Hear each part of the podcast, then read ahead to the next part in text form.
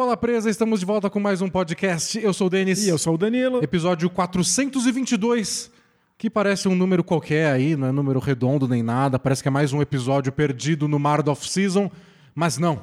O episódio é muito importante. Isso, a gente tá falando de um episódio solene que estamos gravando do meio das nossas férias. Isso, então a gente já gravou faz uns dias, não é ao vivo. Talvez eu até publique no YouTube como se fosse ao vivo, ao vivo fake, mas a gente não vai ler seu superchat, desculpa. E a gente deve estar na praia agora, no Caribe, Nas tomando Bahamas? muito sol, enchendo a cara de frutas. Tomando alguma coisa que tem um guarda-chuvinha em cima. Isso, guarda-chuva é essencial.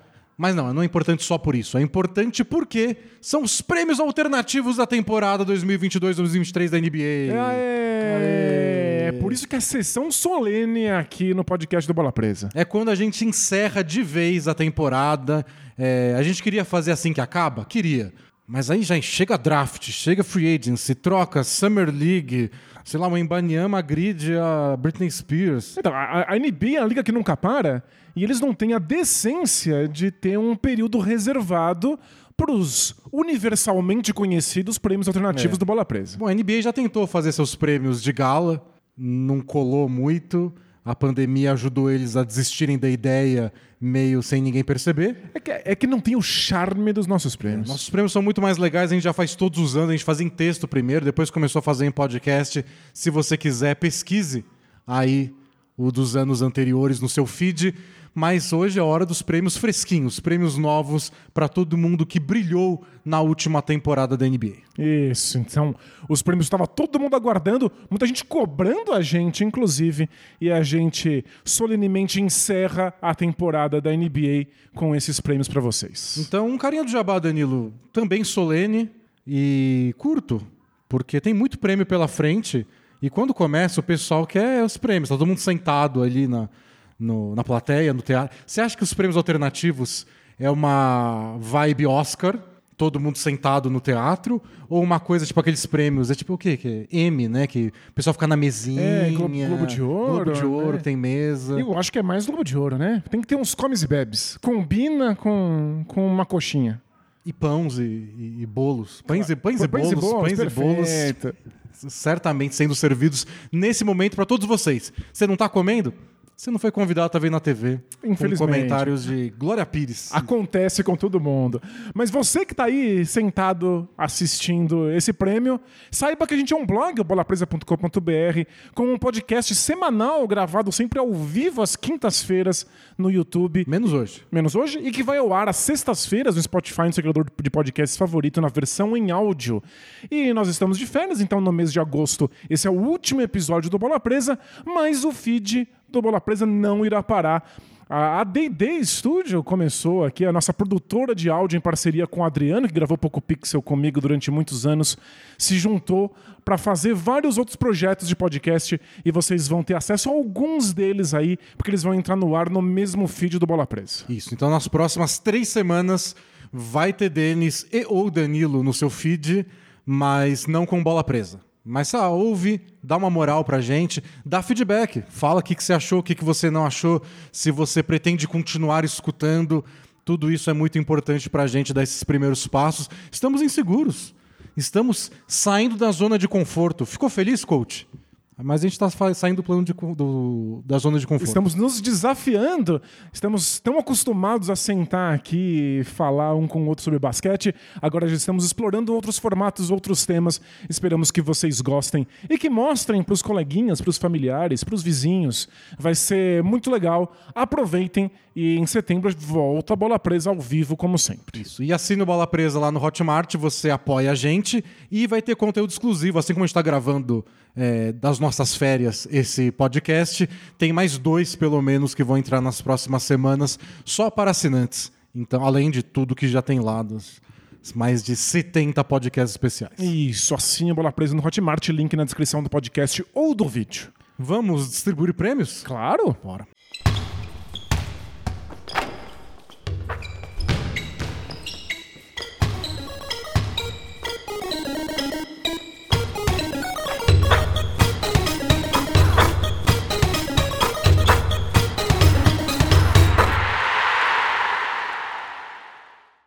Prêmio, Danilo, é o mais clássico de todos, o que existe desde que começaram os prêmios Bola Presa, os prêmios alternativos. É o troféu Zach Randolph de melhor jogador em time ruim. E Zach Randolph já é um homem aposentado. Muita gente que começou a acompanhar a bola presa recentemente não deve nem saber quem é o Zach Randolph. E quem começou a acompanhar um pouquinho antes deve lembrar do Zach Randolph em um time bom. Claro, é. Mas quem acompanhava ainda antes disso lembra dele só brilhando em times ruins, especialmente o Portland Trail Blazers que o revelou e depois aquele tenebroso New York Knicks onde ele jogava ao lado de Ed Curry no garrafão mais pesado da NBA. A definição de dupla de peso. Isso, literalmente, literalmente, não aquele literalmente, o, o literalmente. literalmente ou literalmente? Literalmente, literalmente. Então, é, esse, é essa homenagem que a gente faz ao Zach Randolph, que depois virou né, o herói do Bola Presa. Então a gente não quis mudar o, o nome desse prêmio. Um herói improvável. Para essa temporada, Danilo, eu tenho três candidatos. Vamos lá. O primeiro é um favorito seu. Um jogador que você gosta muito, de um time que não deu um salto de qualidade, pelo contrário, andou para trás. Lamelo Ball, Uau. do Charlotte Hornets. Muito obrigado por colocar o Lamelo É. aqui na, na nossa premiação. Ele foi All-Star na temporada anterior, nessa eu achei que ele deu um passinho para trás e não sei se é meu favorito. Mas é o Lamelo Ball. Mas consta. É, o Lamelo Ball foi, é um dos grandes jogadores desses piores times da NBA. E se você não vê graça no Lamelo Ball jogar, é porque, infelizmente, você está falecido. Você morreu por dentro. E lembrando, é melhor jogador de time ruim. O que é um time ruim? Antigamente eu achava mais difícil medir isso. Agora que você tem o play-in, colher de chá, que você pode se classificar em décimo e ainda ter chance de se classificar, Você não conseguiu nem isso? Ah, aí sim, é porque o você time é é ruim. ruim. Então Aí eu, não tem jeito. eu dou essa moral para jogadores que não foram nem pro play-in. Perfeito. Legal, ajudou a nossa definição. Só que aí vem um porém, que é o nosso próximo candidato. Luca Doncic. Hum, porque o Mavs não foi, mas não foi porque não quis ir. Exato, eles forçaram a barra pra não ir. Então o time é ruim de verdade? É, é- é- minha questão aí não é se o Luca Doncic é o melhor jogador do time ruim. Na- na- a- a- não tô questionando a parte do melhor jogador. Tô Essa- questionando essa a parte, do time é ruim. Inquestionável. É. Talvez o Mavs não seja ruim o bastante pra gente poder dar esse prêmio pra ele. Eu não quero incentivar esse comportamento. Exato, às vezes o cara- se fingindo de ruim quando você não é. O cara finge que é ruim só pra ganhar um prêmio do Bola Presa no final. Pois é. Aposto que era isso que o Mark Cuban tinha em mente. Então fica esse asterisco pra gente pensar em relação ao Luca Doncic. Perfeito. Também temos Damian Lillard. Blazers foi terrível. Começou bem também, mas ao contrário do Dallas, a queda não começou só nas últimas semanas. Queda começou antes e o Lillard não jogou muito da parte final da temporada. Esse né? é um problema. Pra você dizer que o Lillard é um jogador bom num time ruim, você tem que usar um, um- a sua memória. É um exercício de imaginação o Lillard bom. Porque faz tempo. E aí, por último, vem o meu favorito. Ah, Já vou dando aqui minha, meu voto. Tá enviesando, Enviesando. o prêmio. Tyrese Halliburton. Ah, tem razão. Porque o Halliburton jogou muito bem, foi pro All-Star Game, passou boa parte do ano liderando a NBA em assistências por jogo, fez o Pacers ser um dos times mais divertidos da NBA. E se o Pacers era minimamente decente em vários momentos da temporada, era só por conta dele. É, Indiana Pacers com Tyrese Halliburton. 28 vitórias, 28 derrotas. Perfeito, um time 50%. 50%. Teria ido pros playoffs. Foi a campanha do Atlanta Hawks, que acabou em oitavo.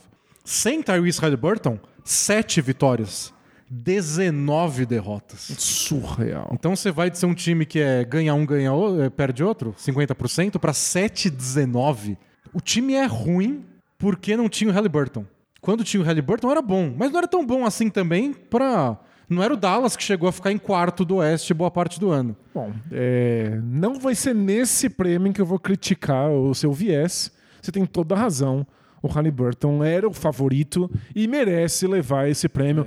E olha que registre-se que eu tive a chance de tentar dar um prêmio pro Lamelo Ball E e, não. não. dei.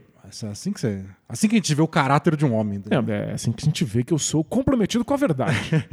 Então, acho que tem um argumento de que o Pacers é bom com o Tyrese Halliburton, mas não é tão bom assim, é 50-50. Tava lá beirando as últimas vagas do play-in, e aí foi só o Halliburton ficar um pouquinho fora. É um time ruim. É um, Um time, time bem ruim que o ruim, Halliburton faz parecer bom mesmo não sendo tão bom assim. Ou seja, receita perfeita para levar o troféu para casa. Eu acho que é o que esse prêmio quer dizer, é o que significa. É sobre isso. Falta, né? Um troféu é sobre isso. De. É sobre isso. Que jogador você olha e fala, é sobre isso. Olha, se tudo der certo, nenhum. Vamos pro próximo prêmio? Bora! Então, Halliburton, parabéns. Pode vir buscar aqui. Depois eu passo o endereço na DM. é o clássico troféu Gary Payton de jogador que mais evoluiu.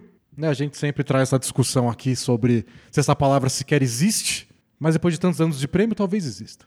Talvez É exista. assim que a língua funciona. E eu acho que o mais importante é, era um jogador que era muito bom, existia muita expectativa, e aí, seja por uma questão física, seja por uma circunstância inusitada, o jogador não entregou nada do que era imaginado. Eu gosto de trazer para esse prêmio jogadores sim, com, com algum nome. Tipo o Gary Payton. Quando o Gary Payton não estava fazendo nada, e aquele Los Angeles Lakers, hum, talvez o Derek Fisher seja melhor que ele. Aquilo foi Esse é o assustador. impacto. É, porque o Gary Payton era Hall da Fama, É. todo mundo dizendo que era o... ele estava formando o melhor quarteto da história do basquete. Mas eu, eu não achei nessa temporada um nome tão saboroso quanto esse. Hum. Temporada passada a gente já falou do Westbrook. Eu acho que o Westbrook terminou a temporada em alta. É, não As sei. expectativas com o Westbrook baixaram tanto, né? Que É. agora só dá pra subir, não dá pra baixar. Eu trouxe três nomes que não tem. Não, não engraxam o sapato do Gary Payton, mas eles caíram tanto. não só de qualidade, mas de participação. Caras que não estão jogando. Ou seja, eles compensam a falta de nome com um grau altíssimo de involução. Isso, de despenco. Já que a gente tá inventando palavra à toa. o primeiro é o campeão da NBA, Red Jackson. Uau.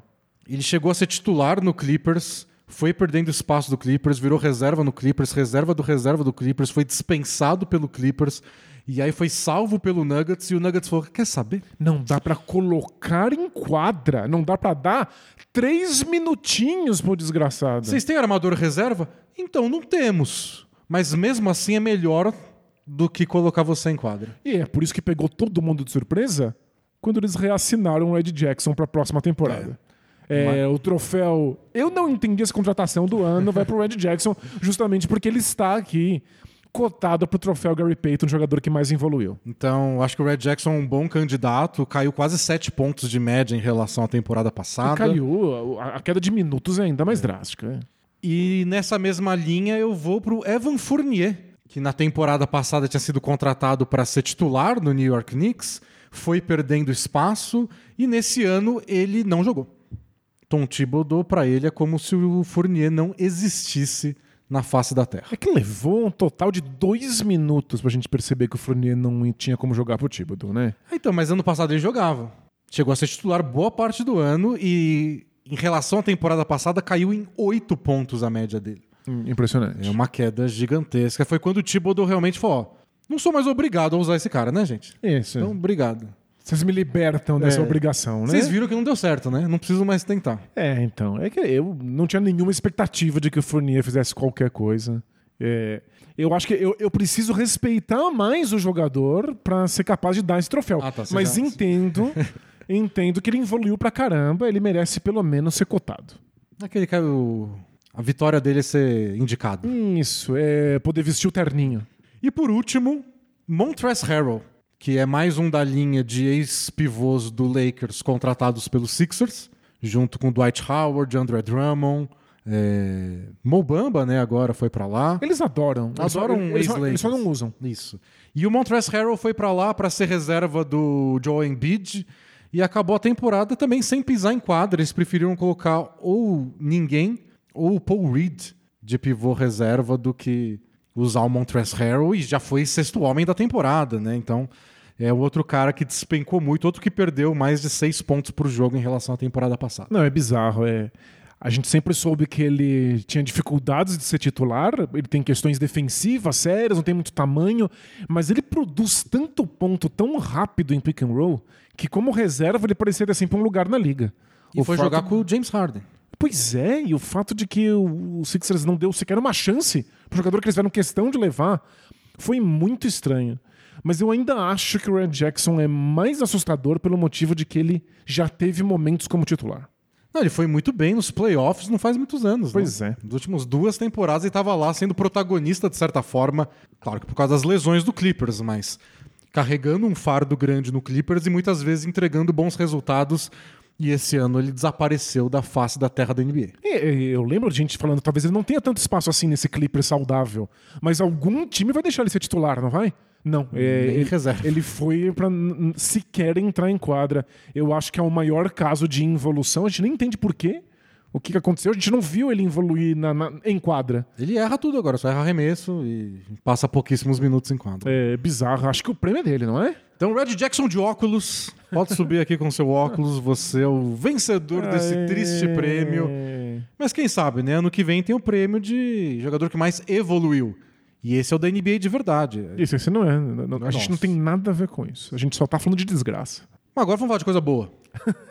é um prêmio de uma coisa boa, mas a gente ofende o jogador mesmo assim, Danilo. Pois é, não sei se todo mundo receberia bem esse troféu. Que é o troféu Kareem Rush de melhor atuação de jogador ruim.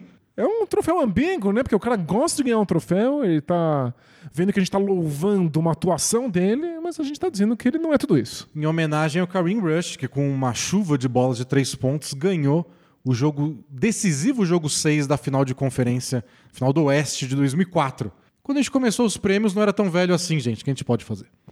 Se vocês tiverem sugestão de atualização do nome dos prêmios, O, nome disso é, tra- é tradição, gente. Tradição. Tem que ter paciência com a tradição. o Oscar chama Oscar por causa de um cara que era, chamava Oscar e é velho. É, então, faz parte. Vamos né? atualizar e chamar de Vin Diesel? não vamos. Só se ele ganhar muitos Oscars. Mas assim, um, um, um porém, assim, um parênteses antes da gente começar. Ninguém na NBA é ruim. Não, claro. É, é claro. ó, Qualidade de jogo é uma questão de comparação, né? Depende de qual é o seu contexto. Entre os jogadores da NBA que são os melhores do planeta, tem caras muito bons que parecem horrorosos. E é, até tamanho. Pensa no baixinho que você tá vendo lá em quadra e certamente ele é mais alto do que você te daria uma surra. E vários desses jogadores queria no meu time, fazem bem a função deles. Um nome mais honesto para esse prêmio seria atuação que me pegou desprevenido. Isso, é. Atuação improvável. Melhor atuação de jogador improvável. É, mas qual a graça disso? A gente pode ofender alguém, alguém que ainda nunca vai ouvir isso e não vai se sentir ofendido com a nossa ofensa? Por que não? E não é sequer é uma ofensa. A gente tá simplesmente dando uma motivação combustível para ele calar os Eu críticos. tô sendo um crítico para poder ser calado. Exato. Então vamos aos candidatos. Bora. O primeiro é o pivô do Los Angeles Clippers, Ivica Zubat, que contra o Indiana Pacers teve o primeiro jogo, Danilo, desde 2004 com Shaquille O'Neal, de mais de 30 pontos, mais de 25 rebotes e mais de 85% de acertos arremessos. Ele fez 31 pontos e pegou 29 rebotes contra o Pacers. Saiu com seis faltas no finalzinho do jogo antes de conseguir pegar o trigésimo rebote para ter um jogo de 30 a 30. Eu não acreditava. Esse eu lembro quando aconteceu. Fui assistir esse jogo para ver o que tinha rolado e nem achei que aconteceu nada tão absurdo assim. Foi só um dia muito feliz do Zubat. É. Porque o, o, o Zubat tem bastante incentivo da, da comissão técnica. Né? Tipo, É um time que quer que ele esteja lá, que quer que ele participe. É que às vezes dá tudo certo. E foi Esse- foi esse esse, dia, dia, esse, esse foi o dia dia. deu absolutamente tudo certo.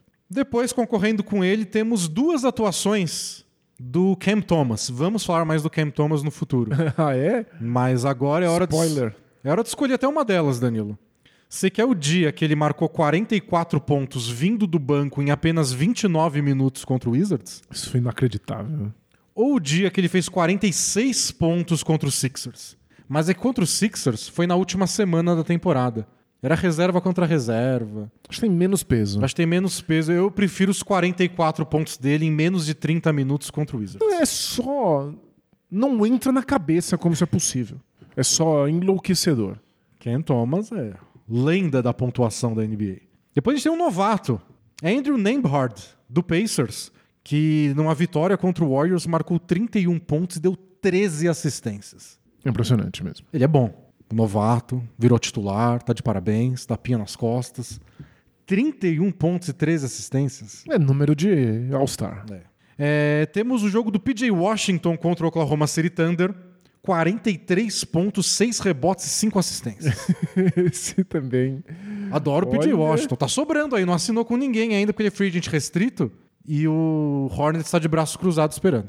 É isso. Então, oficialmente, ele ainda tá sem time. Mas é um bom jogador. Não esperava isso. É Só. um jogador ok, né? É um jogador que compõe um elenco e tá aí com números históricos. E aí temos duas atuações da última semana. Que no passado já foi até um prêmio diferente. A gente dava um prêmio só para as atuações de última semana, porque são sempre muito bizarras. É, porque algum jogador que nunca joga falava, joga você. Tipo o Kenny Lofton Jr. do Grizzlies. O herdeiro do Zach Randolph. Um ala de força do Grizzlies, acima do peso. Ele é pesadinho. que é. ninguém leva a sério quando olha pra cara dele, mas ele engole todo mundo quando ele pisa no garrafão.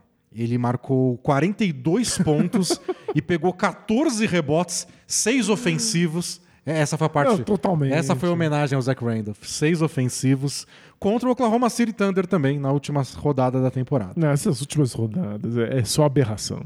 E por último, a gran... é- essa aqui tem um peso emocional, se controla. Vê se você vai querer ser um, um eleitor desse prêmio emotivo ou racional. Hum. O Donis Haslem, Ah, você tá falando que o Donis Haslem é ruim? último jogo da temporada, ele marcou 24 dos 27 pontos que ele fez na temporada. Ah, que bonitinho, né? Colocaram ele, era a última temporada dele na NBA. Colocaram ele em quadra só porque era o último jogo. E ele fez 24 pontos. Ele é bom, né? Houve pessoas, existiram no mundo pessoas falando o que foi mais impressionante. O Donis Haslem marcando, 40, e- marcando 24 pontos aos 42 anos, se tornando o jogador mais velho a fazer 24 pontos ou mais na história da NBA, Ah, que fofo. ou o Kobe marcando 60 na sua despedida. Que, des- que despedida foi mais difícil? o Haslem tem 42 anos. Não, é realmente muito impressionante. Nesse jogo sozinho, ele fez três das nove bolas de três que ele tem na carreira. É Um terço das bolas de três da vida do Donis Haslem foram nos, nos foi últimos no, minutos. no último jogo da temporada contra o Orlando Magic. Essa- Muito bonito. Estaria disposto a dar um prêmio só pra isso por ele. Porém, em homenagem à carreira do Onis Haslem, não sou capaz de dizer que ele é um jogador ruim. E aí esse troféu não pode parar nas mãos dele, infelizmente. Desculpa o Donis Haslem. Eu tentei argumentar, mas o corpo de, de votantes não concordou. Não, ele é bom demais pra isso. Ele só tava lá de castigo, Não. sendo um, um, Um senhor de técnico- idade. um técnico de, de luxo. Mas botaram o técnico pra jogar e ele marcou 24 pontos. Legal. É isso, né? Mas você Exatamente vota, que aconteceu. você vota em quem então? Zubat, Cam Thomas, Nembhard, PJ Washington, Kenny Lofton. Eu acho que é o número mais absurdo do Ken Thomas em tão poucos minutos. 44 pontos em 29 minutos. É só enlouquecedor. Então, Cam Thomas, você é o vencedor! É, parabéns, parabéns, parabéns, parabéns. Thomas. E aí você pode provar pra gente que você não é tão ruim assim. Isso. Porque nesse momento, não sei o que pensar do Ken Thomas. Eu sou um crítico, me cale. É isso, isso que eu tenho a dizer. Próximo prêmio, Danilo, é o troféu 880 de estatística bizarra da temporada. A gente sabe que a NBA é a terra dos números. Tem muitas contas no Twitter que sobrevivem só de achar alguma estatística no- nos confins das partidas. Fala, Olha isso como é interessante. Dá um retweet, por favor. É, E todo mundo é o melhor de todos os tempos se você olhar pra combinação É. certa de números. Ninguém nunca antes fez um roubo em seis minutos com três turnovers, um lance Deveria- livre. Ah, qual que, que jogador que é? Deixa eu lembrar. Uva, essa vai ser difícil. É que tem um número famosíssimo, famosíssimo, que é só uma estatística, a estatística mais forçada de todas, que eu quero muito encontrar. Ah, do Thaddeus Young. Eu vou achar isso, gente. Ansioso. Isso. É uma lista. Eles colocaram numa transmissão de um jogo do Pacers. Tadeusz Young estava no Pacers ainda, hoje ele está no Raptors. É, para valorizar ele. Então é jogadores com pelo menos 800 jogos na carreira a ter médias de pelo menos 13,5 pontos, 5,9 rebotes, 1,4 roubos, 49% de aproveitamento nos arremessos, 30% nas bolas de três. Magic Johnson, Larry Bird, Michael Jordan, LeBron James, Tedros Young.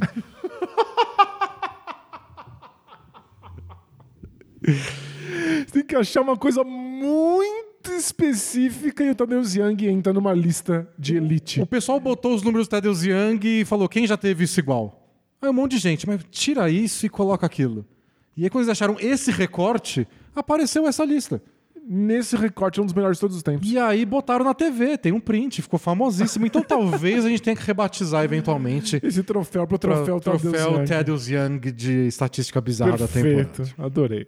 Bom, é, o primeiro foi o jogo entre Nets e Grizzlies, onde pela terceira vez na história da NBA, Danilo, É. quatro jogadores marcaram 37 pontos ou mais. Uau, Jamoran, Desmond Bain, Kyrie Irving e Kevin Durant. Acho que esse é um bom número. impressionante. É, segundo, é um dos meus favoritos. É o dia que o Luca Doncic fez um triple-double marcando 60 pontos. E eu falei, mas só isso não é bizarro. Quer dizer, é difícil, é raro. Enlouquecedor. absurdo. Mas bizarro, não sei se é bizarro. Aí, a- o- as relações públicas do Mavs postou no Twitter uma lista de tudo que o Doncic fez com essa atuação. Então, é o máximo da carreira dele, 60 pontos. Ele conseguiu nesse jogo. O máximo de rebotes, porque foi um triple-double com 21 rebotes. Isso é incrível.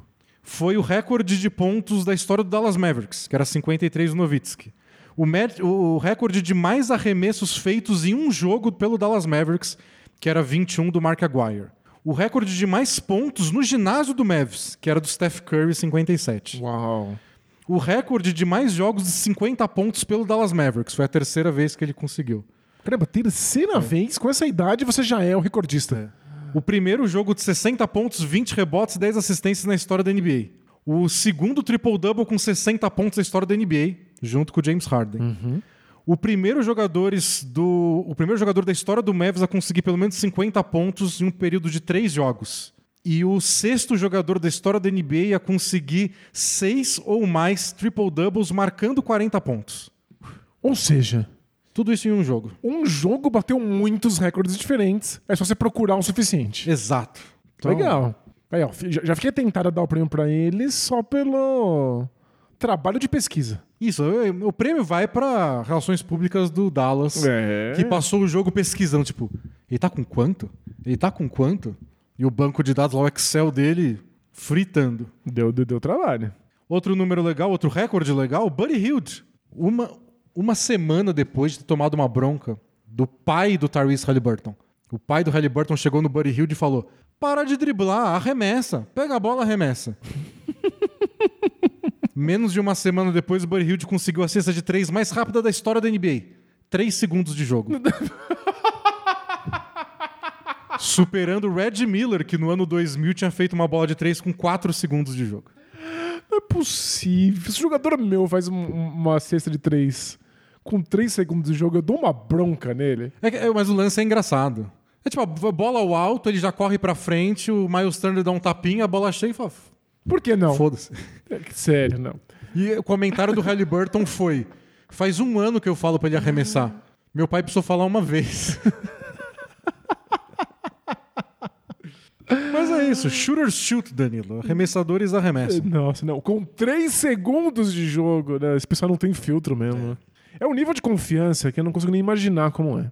Próximo número bizarro é o aproveitamento do Golden State Warriors jogando dentro e fora de casa. É verdade. Eles acabaram a temporada com 80% de aproveitamento em casa, 26% fora. Só que assim, durante um certo momento da temporada, chegou a ser a maior diferença de campanha dentro e fora da história da NBA, mas acabou sendo só a quinta. Não foi tão horroroso. É. Pô, sério, já- já é um número inexplicável. O Nuggets de 89 teve 35 vitórias e 6 derrotas em casa, 9 vitórias e 32 fora. Credo. São 63 pontos percentuais de diferença de aproveitamento de, em casa e fora. O do Warriors foi O quanto? do Warriors foi de 54. Nossa, é muita coisa. Então é impressionante, mas não é o recorde da história, só que, Tá bom. que fique claro. Mas é, acho que é o mais incompreensível. É, próximo número é do Kyrie Irving, Danilo. Hum. Esse saiu. Esse não veio das boca, da boca do Kyrie Irving, então a gente pode perdoar ele por enquanto. Então, porque é isso. Porque quando sai da boca do Kai Irving, tem troféu pra isso, gente. É, Aguardem. o troféu Kyrie Irving tá chegando. Mas foi uma transmissão de um jogo do, do Nets que a repórter de beira da quadra soltou essa pérola falando da relação do Kyrie Irving com o número 11. Ele falou- ela falou assim: Kyrie Irving joga camisa 11. Ele nasceu no dia 11 de janeiro. Seu pai sempre usou a camisa 11 na quando jogava basquete na faculdade. O nome Kyrie Irving tem 11 letras e cai a 11ª letra do alfabeto. Ele jogou 11 jogos na Universidade de Duke antes de se machucar e foi a primeira escolha da primeira rodada no draft de 2011. Fim. Nossa, Eu tô muito bravo, muito bravo. Que alguém se deu ao trabalho de pensar e descobrir isso. E significa Absolutamente nada. Uma grande coleção de coincidências, porém, são várias coincidências. É que eu fiquei meio pensando igual o do, do Dallas Mavericks. Ela fez a pesquisa dela. né? Isso, Ela é. tá tentando justificar o salário, de É. certa forma. Vamos torcer que ela seja muito bem paga. Tá, tá, tá entretendo o público. Às vezes, às vezes é sobre isso também, Danilo. Às vezes é só sobre entretenimento. Tem gente cobrando lance livre e ninguém se entretém com gente cobrando lance livre. Agora, sabendo que tem um monte de 11 na vida de qualquer pessoa, mas do Kai Irving tem mais já que ele usa camisa 11, aí é muito entretenimento, de qualidade. Aí tem outro recorde que é mais interessante que bizarro, mas eu fiquei meio assustado e falei, acho que é bizarro bastante. O recorde da NBA, Danilo, até esse ano, eram de 31 jogadores com média de 20 ou mais pontos por jogo. Nunca teve mais do que 31 jogadores e o, e o recorde de dois anos atrás. Nessa temporada foram 43 jogadores com média de pelo menos 20 pontos. Uau, a gente falou bastante sobre o boom ofensivo na temporada, mas esse é um número que dá peso pro que a gente viu. E eu tava vendo a lista lá e tava lá entre os últimos, Paulo Banqueiro. A gente falou várias vezes na temporada, nossa, é tão raro um novato fazer 20 pontos por jogo. Talvez não- esse ano não tenha sido. Esse ano é só um número banal. É. Mas, claro, Banqueiro. Se fosse banal, os outros novatos seriam feitos também. Só o Banqueiro fez. Ah, mas se eu tivesse feito 11 pontos de média, aí, ó. O Kyrie Irving ia ficar louco. Outro recorde legal? É. O, nessa temporada, o LeBron James se tornou o primeiro jogador na história da NBA a marcar 40 pontos contra todos os adversários. Todos os 30 times da NBA já tomaram 40 do LeBron pelo menos uma vez. Bom, ser um jogador espetacular por tantos anos tem dessa, né? Eventualmente você enfrenta todas as equipes estando no auge. E sabe quem tá mais próximo de ser o próximo jogador? É. James Harden. É mesmo? Falta um time. Qual que é? Houston Rockets. É claro. Ele nunca fez 40 contra o Rockets. Claro. Nossa, cê- já que ele não vai voltar, tá em aberto. Agora eu te desafio. E se a gente quiser que o podcast dure pra sempre, o Duran é o próximo da lista. Faltam três times pro Duran marcar 40 pontos. Você nunca vai acertar. Porque são times bizarros? Você nunca vai acertar. Ah, então contra mim. Boston Celtics, até aí tudo bem. Aham. Porém. Cleveland Cavaliers Ué, por quê? E Charlotte Hornets. Ah, mas é, é o poder do lamelão. É o poder do jogo acabar no terceiro quarto, né? Não precisa, ele senta, Como que ele nunca fez 40 pontos contra ele o Hornets? senta antes do, do- de ter a chance de marcar muitos pontos. Fiquei indignado com essa lista do Duran. Muito bom mesmo. Não, eu, eu tô indignado com você que sabe disso. Parabéns. Ah, não, eu só, eu só roubo dos outros. Daniel. Olha, adorei esses dados. Que bobagem. É legal, viu? Já. Você vai lendo dado idiota, Não, número tô- idiota, tô de repente animando, um você fica entretido. Números são apaixonantes. O que eu ia falar do Ken Thomas vem aqui nesse prêmio da estatística bizarra. É. Porque a gente citou dois jogos dele com 40 pontos ou mais. Ele teve quatro jogos na temporada com quatro, 40 pontos ou mais. Só que ele também teve 13 jogos que ele zerou. e esse eu não consegui pesquisar, Tipo, quão raro é? mas eu chutaria que não acontece muitas vezes. Que loucura. Ou 0 ou 40. 0 ou 40. Prêmio 0 ou 40 de estatística bizarra é o Ken Thomas. É o prêmio Ken Thomas. E. Ah, essa era pra ter lido junto com a do. do Kyrie Irving, Danilo. Porque quando o LeBron James quebrou o recorde do Karim Abdul-Jabbar para se tornar o maior pontuador da história da NBA, com 38.300 e não sei quantos pontos, descobriram que essa marca de 38 e tanto mais, o LeBron nasceu 38 semanas depois do Karim ter quebrado o recorde. E ele quebrou o recorde aos 38 anos de idade. E ele marcou 38 pontos no 38º dia do ano para quebrar o recorde do Karim Abdul-Jabbar feito 38 anos atrás. Encerro o meu caso. É que a pessoa tem que pensar que é o 38 dia do ano pra É. conseguir encontrar esse número. Onde eu acho um 38 em fevereiro? Não. não. vamos lá, vamos lá. Ó, admito que não deixa de ser impressionante. É impressionante. É impressionante, né? É dessas coincidências difíceis de, de reproduzir. E tenho mais duas últimas impressionantes aqui. Uma pra, é que o trio Michael Bridges, Spencer Dinwiddie e Cam Johnson precisaram de 45 dias no Nets, Danilo. Então eles foram trocados no meio de, de fevereiro. Lá pelo fim de março, eles conseguiram a marca de 366 minutos juntos em quadra. Os três. Ultrapassando Kevin Durant, James Harden e Kyrie Irving na história do Brooklyn Nets. Ridículo, ridículo. Em um mês e pouquinho, eles conseguiram passar o trio.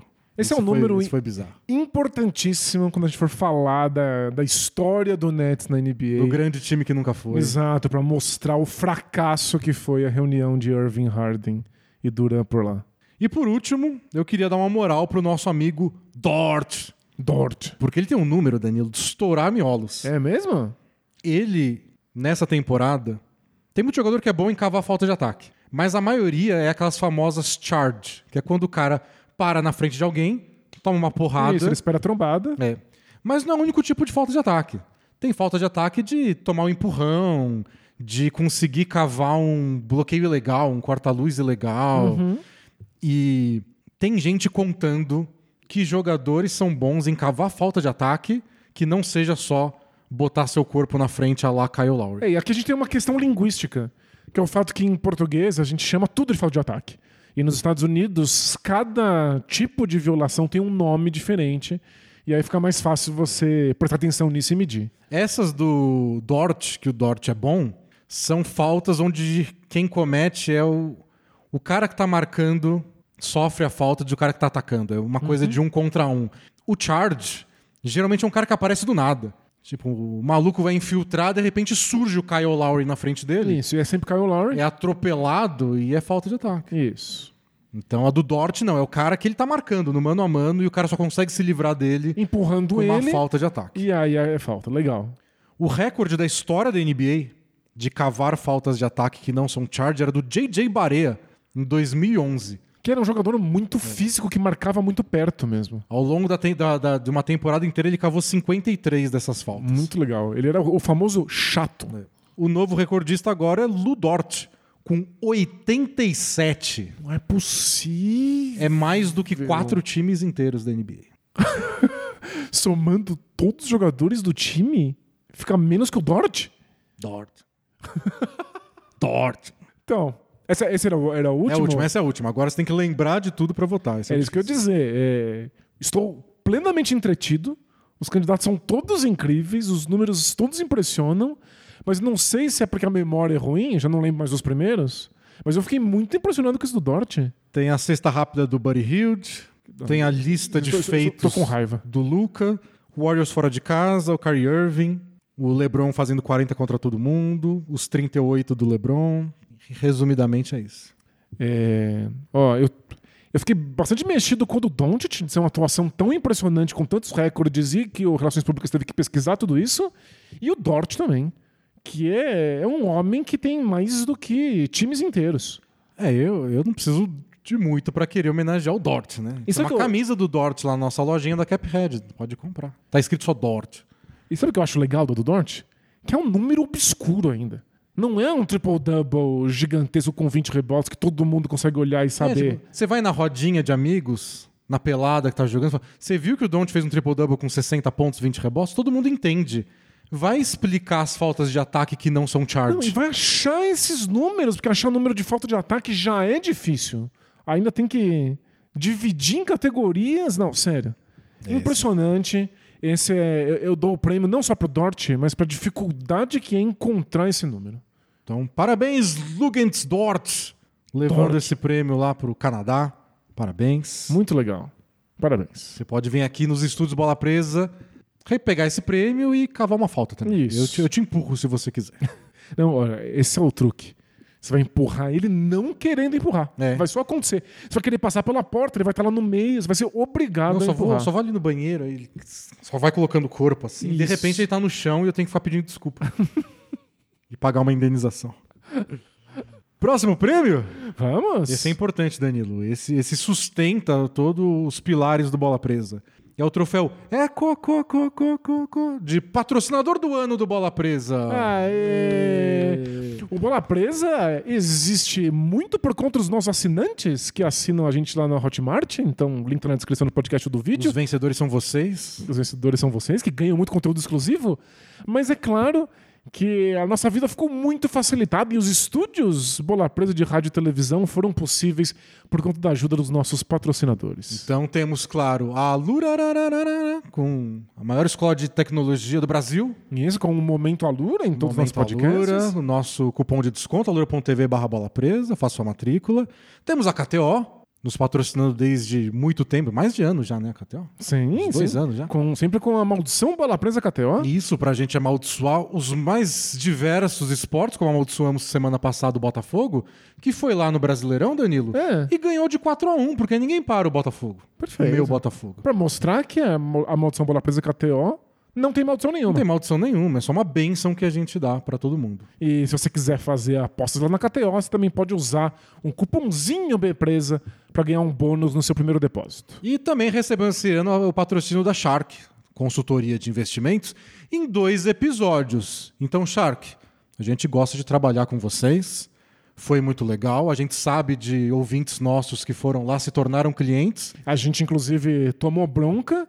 Tipo, quando é que vai ter outra? Porque eu quero usar essa promoção porque eu acabei não usando quando estava disponível. Mas com todo respeito, você quer ganhar o prêmio alternativo do Bola Presa, tem que estar aqui toda semana.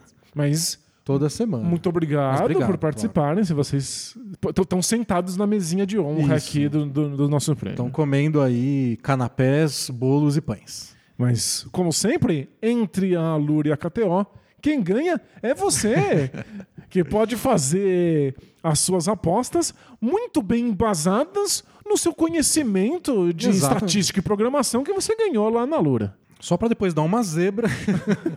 E, claro, ter um emprego que Claro, consegue pagar suas contas e poder apostar só por diversão. No ano que vem, eu acho que a gente podia juntar o pessoal da Lura e da KTO e ver quem paga mais para ganhar o prêmio. Vamos ver, vender o prêmio. Eu ouvi dizer que vários lugares são assim. Você vai lá e compra o prêmio. Você ouviu Cê- dizer? Você está de novo entrando nos fóruns de teoria da conspiração? Você não viu a história da narradora da Globo que disse que quando ela concorreu no Miss Brasil, o latino pagou pra ex-namorada ser eleita Miss Brasil? Não, você tá zoando. É mesmo? Aí tá aí a denúncia. Não sou não eu que fiz, tô só repassando. Pode não ser verdade, Pode. você tá só Ah, repassando não, a mas fofoca. pareceu bastante verdade, pareceu bastante verdade. Mas depois eu passo pra vocês o link se vocês quiserem. né? Pô, É boa a história, é muito engraçado. Excelente informação de qualidade aqui. Mas é isso, muito obrigado, Alura, muito obrigado, KTO, muito obrigado a todos vocês, ouvintes espectadores do Bola Presa, que estão sempre lá na KTO e na Alura, e aí, por isso, permitem que essas parcerias sejam possíveis. Bom, a gente tem um prêmio agora, Danilo, que é um dos mais aguardados, que é o troféu Kyrie Irving de frase do ano. Você quer deixar ele um pouquinho pra depois? Ele é longo. Quer Não, fazer um não. charme ou vamos? É, ele é tão bom, mas tão bom que ele podia até encerrar. Mas agora que você falou, É difícil fugir. Você né? me deu esse gostinho. Fica aí pro próximo ano a gente encerra com ele. Agora não, eu quero saber. É, é- é o troféu mais divertido. Tá, então vamos lá. Troféu Kyrie Irving de frase do ano. Eu me preocupei muito com isso. Eu sei que é um troféu divertido, então ao longo do ano eu fui separando e quando eu fui ver eu separei coisa demais. Mas é legal. A gente começa com o Steve Nash. Lembra que o Steve Nash estava na NBA essa temporada? Pois é, né? Não foi um técnico muito bem sucedido. Antes da temporada começar, ele falou assim, abre aspas. Falaram que o Kevin Durant queria que eu fosse demitido. Teve esse boato mesmo. Mas eu pergunto a vocês, que tipo de família nunca teve uma desavença? Fecha aspas.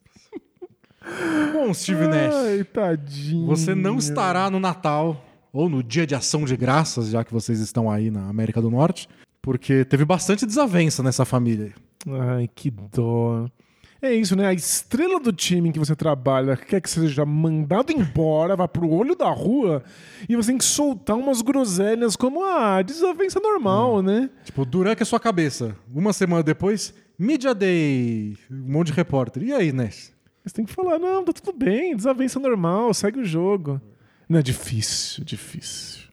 Falando em Media Day, tivemos uma grande fase de, frase de Patrick Beverly sendo anunciado pelo Los Angeles Lakers e falando como, como, como é pra você jogar com duas lendas da NBA como LeBron James e Anthony Davis. E ele falou, abre aspas, Não sou eu que vou jogar com eles. Eles que vão jogar comigo. Eu estava nos playoffs na temporada passada. Eles não estavam. Tem uma diferença aí. É incrível a autoestima, né, do, do Patrick Beverly. Tá de parabéns. Ele é coach de si mesmo. Inacreditável. Me lembrou a frase do Rorschach, do Watchmen. É, leia os quadrinhos do Watchmen, em que ele é preso no mesmo presídio em que tem bandidos que ele ajudou a prender. E ele fala: é, não sou eu que estou preso com eles, são eles que estão aqui presos comigo.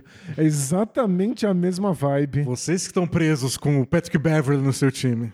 Sério, impressionante como ele se acha bom, né? Nossa senhora. Esse. Esse entrou no personagem, mergulhou no personagem, se afogou no personagem e tá perdido para sempre. É. É, entrou no personagem e descobriu que ele nunca existiu. Que ele é só um personagem. É. E nem é tão bom assim o personagem. nem foi tão bem escrito. assim. Frase de Zion Williamson, também na pré-temporada esse. Ele falou assim, abre aspas, não importa o que o mundo diga, eu tenho que lembrar de quem eu sou e me manter fiel a isso. É o que o Naruto fez. e é o que eu vou fazer. Fecha aspas. Essa frase, inclusive, inspirou uma camiseta. Temos uma camisa lá do da, da. Cuphead. Dá uma espiada, o link tá lá no bolapresa.com.br. Essa é sensacional. É inacreditável. Uma citação séria, assim, como inspiração de vida do Naruto. É... Foi assim, eu já me choquei várias vezes ao longo dos últimos anos com. Tô ficando velho, né? Esses novos jogadores cada vez mais jovens. Mas o Naruto ser, tipo, livro de cabeceira do, do Zion foi. Me pegou desprevenido. Mas é, eu, eu, tava acostumado da, da minha época como professor, porque eu tava sempre apresentando para eles ideias filosóficas de autores consagrados e eles me respondiam: Caramba, tem uma coisa muito parecida naquela música do Charlie Brown Jr. e aí, não dá pra ficar bravo, porque é uma questão de repertório, Sim, né? claro. Eles conhecem meia dúzia de coisas. não o Zion isso, conhece como- Naruto, ué. Como é um grande feito pro, pro adolescente em questão fazer essa conexão. Exato, é uma conexão difícil. Quer né? dizer que ele entendeu o que você falou, provavelmente. É, é, se ele encontrou no Charlie Brown, provavelmente ele não entendeu. Mas tudo bem, eu acho é, eu- o, o exercício é, é importante. É que o Danilo ainda não leva o jovem a sério. O jovem no Brasil nunca é levado a sério. Não, é sério. Joe Mazzulla, o próximo, técnico do Boston Celtics. É, Não sei se vocês lembram, mas a parte da família real britânica estava nos Estados Unidos, Príncipe William. Foi lá assistir um jogo do Boston Celtics e perguntaram para ele: ah, você viu que, que a família real estava no ginásio? O que, que você achou? E ele falou: Jesus, Maria e José estavam no Garden hoje? É a única família real que eu conheço. Nossa, é. Lacrou, hein? Lacrou? La- lacração cristã, quem Lacrou, diria? Mazulão. Toma essa, seus britânicos. Seus colonizador. Engraçado que ele conseguiu é, irritar grupos muito opostos, né? Porque ele conseguiu ser contra a monarquia. E aí ele foi ultracristão. É isso aí. Ah, é o jeitinho dele. E sabe quem é o próximo, Danilo? Quem sempre tem aqui todo ano. E Já venceu, aliás. Bradley Bill. Ai, adoro. Frasista adoro. Bradley Bill. Já comprou o livro de aforismos do Bradley Bill? Não. Não comprei, mas compraria se existisse. Di- diria até, ousaria dizer que ele é melhor frasista do que jogador de basquete. É, ele assinou, né, na temporada passada o- a extensão lá, o super máximo, que deu o direito dele de vetar qualquer troca. A gente sabe bem disso agora que ele foi trocado. E perguntaram pro Bradley Bill: "Tipo, Bradley Bill, mas o time não tá numa boa situação, né? Não dá pra. Vocês não, não parecem que estão brigando por título nem nada. Que- Por que essa extensão Isso. com o Washington Wizards? E ele respondeu, abre aspas, não tinha outras equipes no mercado. Tô sendo honesto. Não tinha nenhum lugar que eu podia ir e falar, ó, vou ganhar ali. Fecha aspas. Ele só foi muito, muito sincero. E não tinha lugar pra ir, por isso que eu tô aqui. Você assina. o- É o Wizards, já diria o próprio Bradley Bill. Na época, naquele momento, era o maior contrato da história da, da NBA, não era? Isso. Você assina o maior contrato, te pergunta por que você assinou e você responde: não tinha pra onde ir. Imagina como revoltado Melhor que nada, né? ficar. Não, sério. É, é, é pra enlouquecer a diretoria, pra enlouquecer os torcedores. É, é, é só muito desrespeitoso. Mas falou Porém, sincero. Porém, rela Sincero, total. sincero. Né? Troféu rela total vai pro Bradley Bill esse ano. Mas falando em Wizards, eu queria puxar uma frase do Anthony Edwards, que- outro excelente frasista. Muito bom, muito bom. Outro dono de grandes entrevistas. Elite. E ele tava dando uma entrevista, acho que era para um podcast, um canal no YouTube, e tava falando de tudo que ele sabe fazer, e ele também é outro cheio de si, né? Então, falando que ele, tudo, todos os esportes que ele faz muito bem, que ele é bom no videogame, que ele é bom rapper. E aí o cara perguntou, o entrevistador falou pra ele: Então você é bom no basquete, no futebol, nos videogames, no rap? Tem alguma coisa que o Anthony Edwards não sabe fazer? E ele falou: Vencer o Wizards. Não consegue vencer o Wizards? São seis jogos e seis derrotas na carreira dele. E no meio da entrevista foi o que ele lembrou. Não consigo ganhar do Wizards. Então, mas é que ele sabe disso, né? Não, ele não deve dormir à noite, é o Wizards. Nossa, é por ser o Wizards. Eu imaginava que ele nem saberia dessa estatística, que alguém teria que encontrar no troféu 880. É, não, é humilhante demais. Ele nunca ganhou o Wizards. ele Três anos na sabe. NBA e nunca ganhou o Wizards. Que loucura. E ele se acha bom em tudo, né? Ele, ele tem certeza que ele é bom em tudo. Bom, temos uma frase do Derrick Rose, Danilo, que eu acho que talvez algum aluno seu poderia citar quando algum filósofo comentasse sobre, não sei, a persistência do tempo. É. Perguntaram pra ele sobre o Hall da Fama, se ele acha que ele vai pro Hall da Fama, se ele sonha em ir pro Hall da Fama do basquete. E ele falou: tanto faz, em 200 ou 300 anos ninguém vai se importar com quem tá no Hall da Fama. 200 ou 300 anos. A noção de tempo do Derrick Rose é outra. É outra. Não, é o que a gente falar. Não, porque daqui a 4,5 milhões de anos não vai sobrar absolutamente nada É. aqui na Terra, então eu não preciso me preocupar com isso. O, o Patrick Beverly é o Horshack, o Derrick Rose é o Dr. Manhattan. Exatamente. Sentado em Marte, vindo do tempo É. do passado e do futuro simultaneamente. É outro, outro nível. Eu, se estivesse no Hall da Fama, ia perder o tesão agora. Tipo, mas por quê? Por que daqui a 300 anos? né? Talvez alguns não é arqueólogos se importem, né, com o Hall da Fama. Adorei. Que ele acha que é, é 300 anos o que vai apagar o Hall da Fama, né? Temos também uma frase do Luca Doncic, essa foi bastante comentada, virou também camiseta no Bola Presa, que é depois que ele fez sei lá quantos mil pontos, que ele falou na entrevista: "Tô cansado pra diabo, preciso de uma cervejinha pra me recuperar". Isso, só quero uma cerveja. A Recovery Beer do Luca Doncic virou camiseta, também foi uma boa frase. E envolvendo o Luca, tivemos uma boa frase do Greg Popovich, que ficou mais legal por causa do jogo. Falar, qual que é o plano pra vocês pararem o Popovich, pro Spurs parar, pro, Pro- pro- pro- parar o Luca Doncic? E o Popovich falou, 50 pontos, esse é o objetivo. A gente vai segurar o Luca Doncic a menos de 50 pontos. Ok. Essas são as expectativas. Essa, né? essa é a frase do Popovich. Tem que abaixar bem as suas expectativas defensivas, né? E sabe qual foi o mais legal de tudo? É. O Doncic fez 51 e o Spurs perdeu por um ponto. Incrível. Um homem de visão, o Popovich. Ele sabia seja, qual era o número mágico. O Popovich chega no banco, no, no vestiário, esculacha todo mundo e fala: Porra, O 49 a gente tinha vencido, era só seguir o plano. 49. Nossa, muito boa, hein? É outro, outro, outro nível. Outro nível. Incrível. Próxima frase, que tem- temos várias ainda, Daniel. Uau. Próxima do Yannis Antetokounmpo. Depois de uma sequência ruim na temporada, perguntaram se estava em modo pânico, o, o Bucks. E ele falou: Não estamos em pânico. Vocês já viram aquela cena do. Como é que vocês chamam aqui? Porque ele estava pensando como é que chama em inglês, É, claro. já que ele assiste em grego. Como é que vocês chamam? Bob Esponja.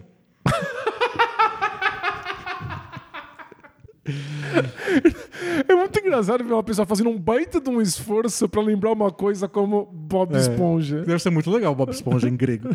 Ele entra dentro do seu cérebro e procura alguma coisa, fica louco e começa a queimar tudo. Eu me sinto assim às vezes. Quando perdemos, as coisas acontecem. Mas tá tudo bem. A referência que ele precisava. É o, Era o Bob Bob Esponja Esponja. atacando fogo dentro do cérebro dele. Olha, não é possível. Nossa senhora. E tem outra frase do Bucks, Danilo, pra mostrar como a saúde mental tava boa no Bucks. É de um jogo contra o Raptors, em que o Brook Lopes foi expulso porque ele brigou com o Gary Trent Jr.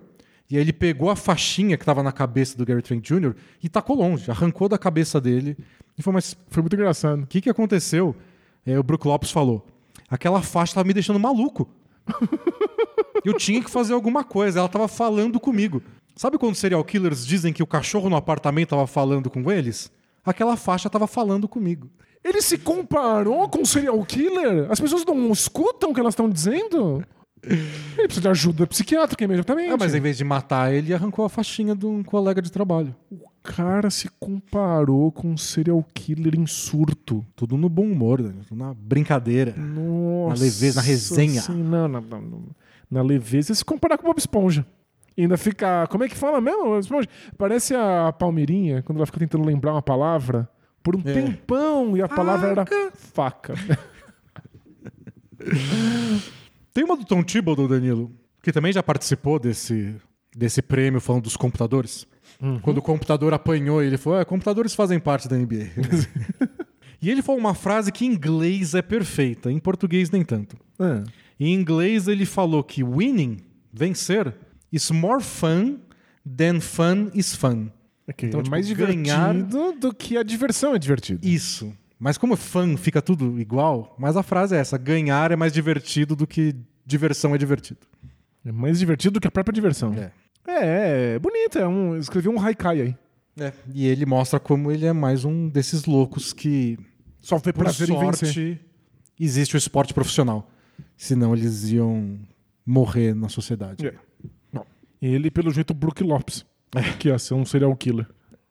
Bom, frases de técnicos, temos mais duas. Manda. Uma é do Michael Malone, técnico campeão com, com o Denver Nuggets, que falou, Danilo, você tem que, tem que pensar bem.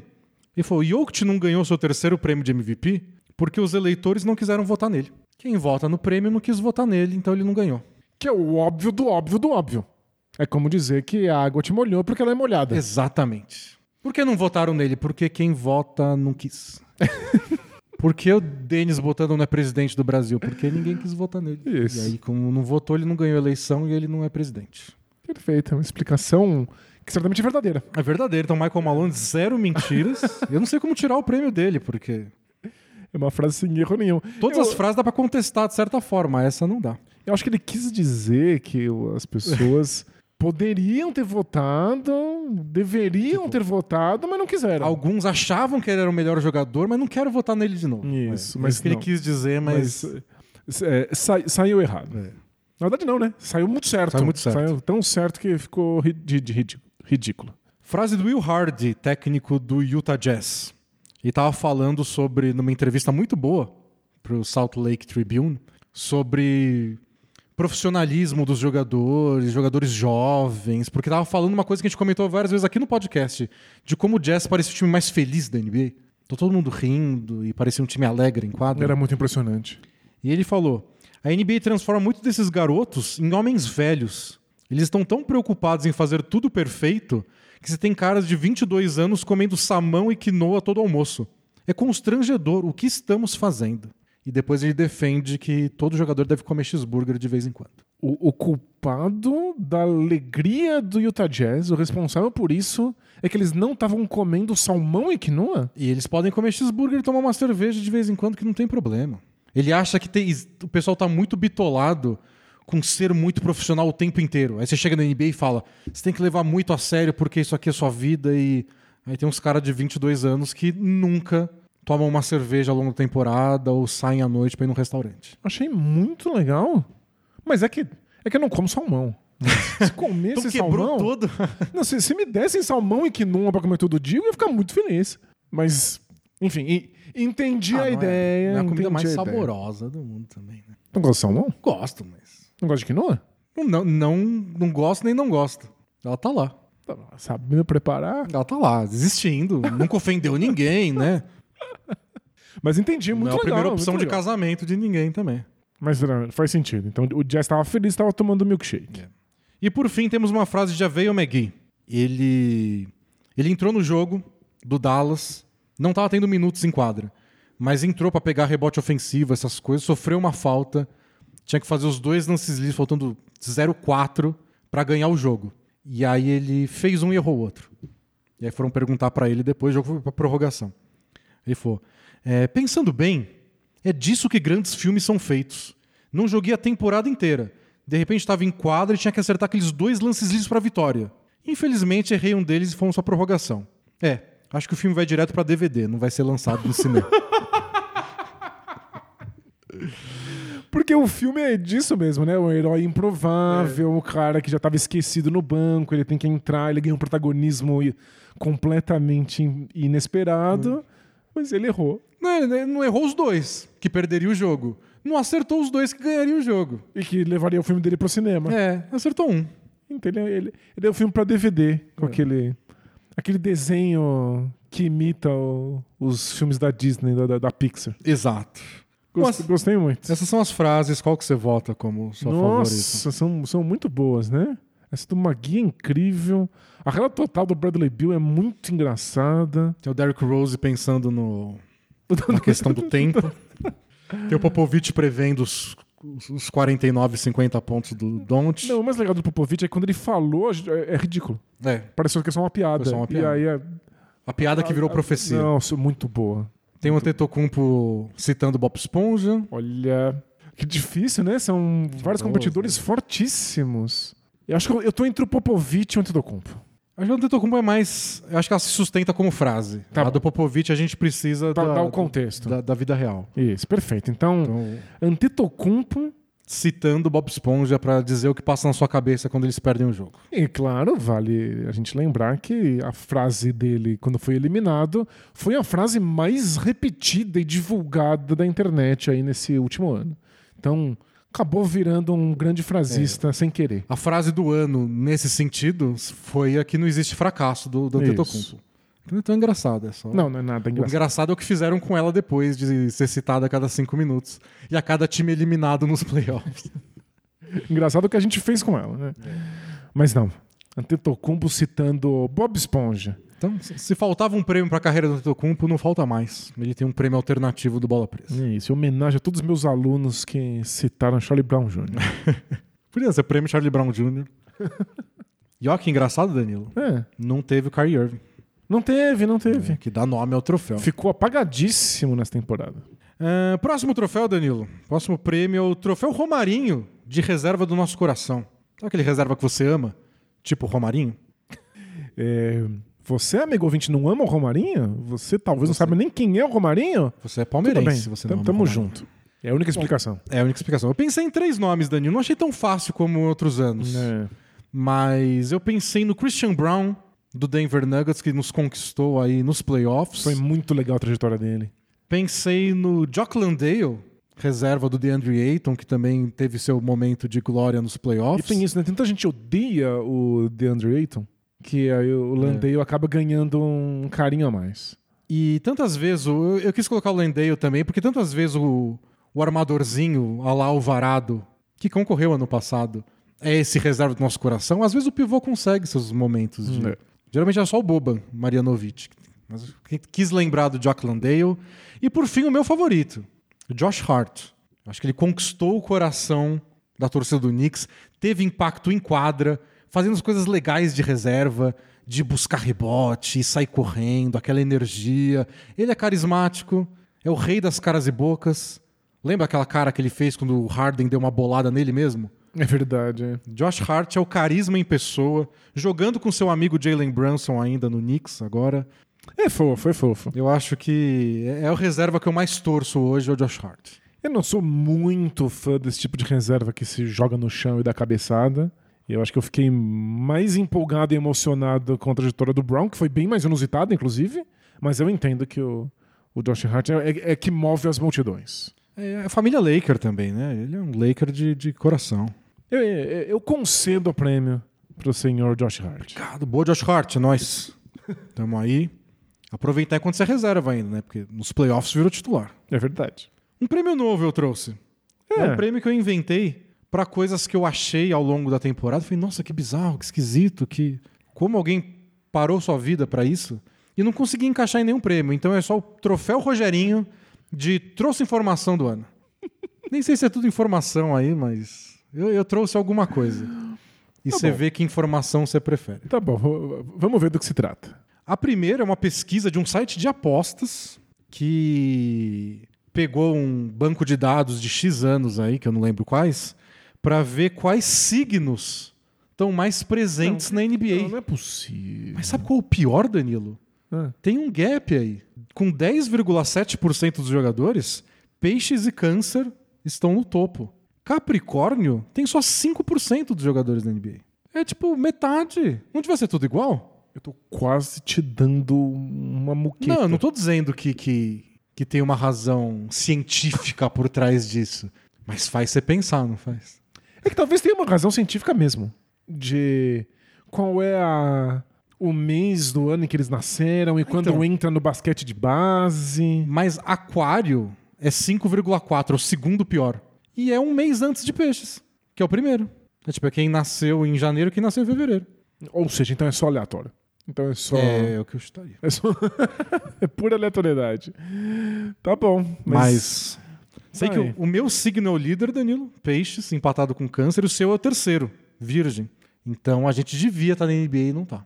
Ou seja, é- é- não é a culpa do meu signo que A eu gente- não tô lá. É, a gente tinha mais chance, a gente só não aproveitou essas chances, acho que a gente não quer o bastante. Eu adoro ocupar meu signo pra qualquer bobagem na frente de quem acredita. É que você Mas- pode fazer a respeito.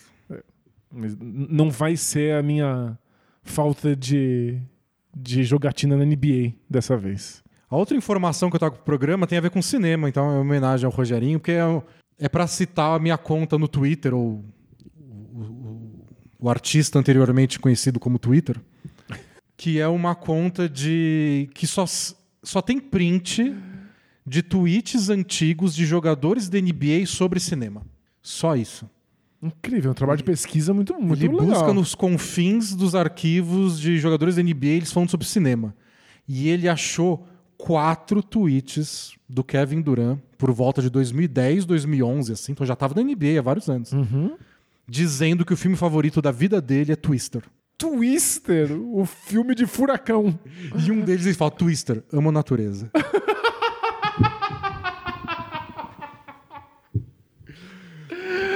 Então, Ah, muito é, é uma meia informação. Seria completa se a gente pudesse entrevistar o Kevin Durant hoje e falar: ainda é Twister? Ainda é Twister? Agora que você não tem mais 12 anos de idade? Ou tá só no top 3? Às vezes não é o primeiro, mas. Nossa, muito engraçado. Ele é obcecado pelo filme do furacão. Dos caras perseguindo furacão de carro. E tem quatro tweets dele falando: Twister. Twister é o. Esse é o que. Olha, você trouxe informação mesmo, parabéns. E por último, não é nenhuma informação, é só um jogo, Danilo. O Jeremy Sohan, do novato do San Antonio Spurs, que pinta o cabelo de mil cores diferentes, um dia ele postou no Instagram assim, um, um desafio. Ó, ele colocou uma lista de animais em geral e falou: escolha dois pra te defender. Os outros vão te atacar. Tá bom. E o desafio é você estar numa arena com 50 falcões, 10 crocodilos, 3 ursos, 15 lobos, um caçador com um rifle, 7 búfalos, 10 mil ratos, 5 gorilas, 4 leões. Você tem que escolher dois pra te defender, todos os outros vão te atacar. Eu acho que você perde, não tem como. É, se você tiver com você os gorilas e os leões, tem chance. Mas são 7 búfalos, 15 lobos, 3 ursos. E tem o caçador com rifle. Ah, mas quantas balas tem nesse rifle? É, não sei. E alguém tem que acabar com ele logo. Porque ninguém vai estar atacando ele. Ele vai lá e vai dar um tiro em você. Ou nos seus leões. Faz pensar, né? O Jeremy Sohan tava com, com alguma coisa aí. Faz pensar. Faz pensar. Faz pensar e rouba da gente uns 15 segundos que não voltam nunca mais, né? E esses 10 crocodilos também. Os crocodilos são de menos. Você nem percebe eles passando, de repente eles estão na sua perna. Não, crocodilo é tranquilo. Leão ataca crocodilo numa boa? Olha, não tenho experiência particular com esse tipo de duelo. Eu tinha um amigo que ele, quando os pais deles iam viajar, aquelas viagens longas de carro que não acaba nunca, ele conta que ele passava a viagem inteira. É, pai, é, o leão contra o crocodilo, quem ganha? Quem ganha? O, a águia ou uma serpente? E falou que era assim, até o pai dele falou: Para! Aguento mais! Mas, pelo jeito, é uma curiosidade aí que ainda não morreu no Jeremy. Vo- Você que se prepara, hein? Que a Morinha vai ter as próprias curiosidades quando vocês forem viajar. Isso é verdade. Não, eu dou o celular pra ela. É, pe- pesquisa aí. Antes não tinha celular. Pergunta pro chat GPT. que, aliás, fica aí. Ah, se a gente botar essa pergunta pro chat GPT, que ele A responde. gente tem que colocar. Vou colocar. Vamos fazer. Próximo troféu é o troféu Professor Pardal de ajuste tático do ano. A gente não deu prêmio pra ninguém. Ah, não é, quer dar né? o troféu? Ah, não, é o do Duran, é o Twister. Pô, uma baita informação. Muito bom. A gente sabe muito mais sobre um personagem chave da história da NBA, É. que é normalmente alguém tão misterioso. Vocês têm, têm tanta razão que eu não vou nem contestar. É, não, Twister. Vamos pro próximo prêmio. que é o professor Pardal de ajuste tático do ano, Geralmente esse troféu é para questões de técnico, que fizeram alguma coisa. Mas eu separei dois jogadores. E um é o próprio Jeremy Sohan, dos Gorilas e dos Crocodilos. Legal. Porque ao longo da temporada ele desistiu de bater lance livre do jeito comum que todo mundo bate, Que ele era horroroso? que tinha 45% de aproveitamento, para arremessar com uma mão só, sem a outra para apoiar. Parece alguém que, sei lá, tá com um braço engessado, mas quer ainda jogar basquete. E o aproveitamento dele subiu de 45% para 75%. E a gente já viu vários jeitos exóticos de tentar consertar lances livres horrorosos. Eu nunca tinha visto arremessar com uma mão só. Mas por algum motivo funciona pra ele. Não, é, é um ajuste É. impressionante. E a gente sempre fala dos jogadores terem vergonha, né, de fazer coisas esquisitas. Ah, o cara que pinta o cabelo de 12 cores por semana não tem vergonha de nada. Pois é. Achei que esse foi um, foi um ajuste curioso Foi legal e deu mesmo. resultado. Mas o outro é mais bizarro ainda, que é o famoso toco à distância do Luke Cornett, Me enlouquece, me enlouquece. pivô reserva do Boston Celtics, que resolveu contestar arremessos de três pontos pulando dentro do garrafão mesmo. Isso, ele tá a 5 metros de distância do adversário, ele pula mesmo assim. É tipo quando você tá desesperado no videogame, só só aperta o botão de dar toco, mesmo que você esteja controlando o jogador que tá do outro lado da quadra. E é muito parecido mesmo, porque ele pula em geral com as duas mãos pra cima. É só muito esquisito. É estranhíssimo. E ele diz que falou: não, é uma coisa mexendo na frente do arremessador, ele, ele não vê o aro, eu cubro o aro, eu atrapalho ele. Duvido, duvido, duvido. Mas esse é o pensar fora da caixa dele. Não, esse é. Pensar fora da lógica, que chama. Pensar fora da realidade. É que às vezes a caixa tá lá por um motivo, né? Exato. É. Pessoa que quer jogar fora a caixa inteira, pô, a caixa sustenta muita coisa. Mas é curioso, é curioso. E outros jogadores tentaram ao longo da temporada, mas Luke Cornet foi o que. É ridículo. Então você não quer dar o prêmio pra ele, isso eu tô sentindo. Não, não, eu quero dar uma surra nele. Então, Jeremy Sohan vencedor, o Luke Cornet vai tomar um soco do Danilo. Certamente não vai, né? Que eu acho que o máximo que eu consigo é dar um soco no joelho dele. Troféu surra do ano. Eu, vou- eu vou dar uma carada na mão dele pra ele aprender uma lição. Vamos então pro troféu Kaká. Kaká no Real Madrid, né? De troca furada dessa temporada. Vocês lembram, foi triste, coitado. Mas não, não- não teve muitas trocas temporada que foram fracassos, É, né? a gente só queria falar da troca do Rudy Gobert pro Minnesota Timberwolves. É, acho que só é essa é a desculpa. E aí o que eu pensei, a troca do Ben Simmons pro Nets foi ano passado, foi na temporada passada. Uhum. Mas ela deu errado mesmo nessa temporada, né? Quando o Ben Simmons de fato jogou por Meia dúzia meia dúzia de, de jogos e lesionou de novo. Não, é só um desastre. Onde o Ben Simmons tá, não... onde ele pisa não nasce grama, né? Vamos, vamos citar o Ben Simmons, mas a do Gobert acho que foi a mais. É, gente, eu adoro o Gobert, só não deu certo. Só não funcionou, não rolou. Sabe o que eu acho que é o mais, o mais sintomático? Quando começaram a discutir agora as trocas do Damian Lillard e do James Harden, os, os- todos os comentaristas falando: é, todo mundo sabe que ninguém vai conseguir um pacote tipo aqueles do Gobert, né? Acho que isso ficou pra trás. Ninguém mais vai fazer uma troca daquelas. Porque pegou muito mal. É claro, foi muita coisa. Um Pegou- jogador que deveria ter transformado o Wolves. Pegou mal na hora do tipo, vocês têm certeza? Mas se dá resultado, você fala, "Ah, eu não faria, mas os caras deram um salto de qualidade, eles acabaram no mesmo lugar. Não, foi, foi só horroroso. E o Jazz virou o lugar mais feliz do planeta Terra. Virou a utopia de felicidade. Então acho que o- a troca do Gobert merecia um prêmio só pra ele, porque não deu errado só pro Wolves. Eu acho que foi simbólico pra NBA do tipo, ó, pensa muito É. antes de não, eu vou mandar tudo porque eu tenho tudo. É uma dessas trocas que mudam a NBA, só não do jeito que você imaginava. É. E muda o time envolvido, não do jeito que você imaginava Perfeito. também. Né? Foi excelente pro Jazz, quem diria. E o Ben Simmons tá em forma, Danilo. Você viu os vídeos? É, arremessando de três pontos, de costas, no meio da quadra. Nossa, você viu como ele tá forte, em É. forma?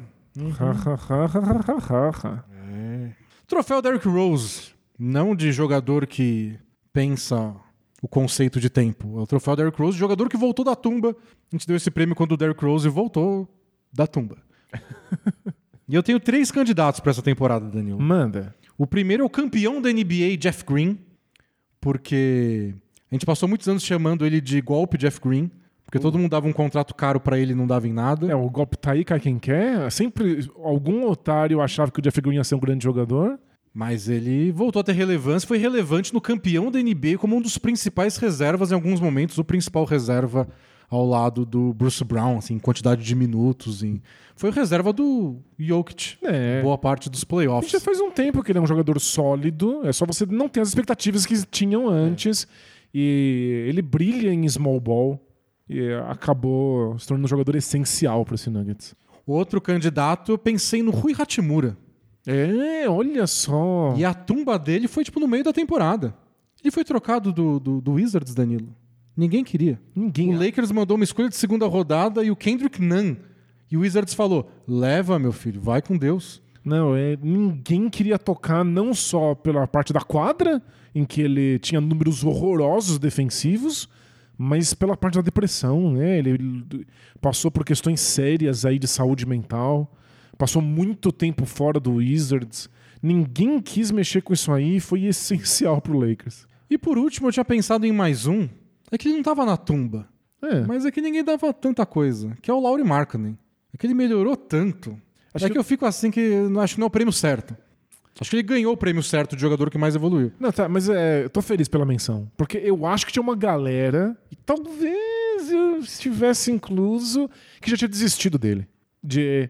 É isso, o, o melhor do marketing a gente já viu e nem era tão bom assim. E não, agora ele é um All-Star. agora foi pro All-Star Game com méritos. Então, realmente, vale a menção, tá de parabéns, Mas mas. você vota em quem?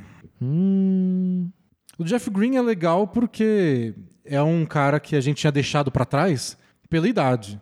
Então é um veterano que se provou relevante. O do Hachimura é curioso por ser o contrário.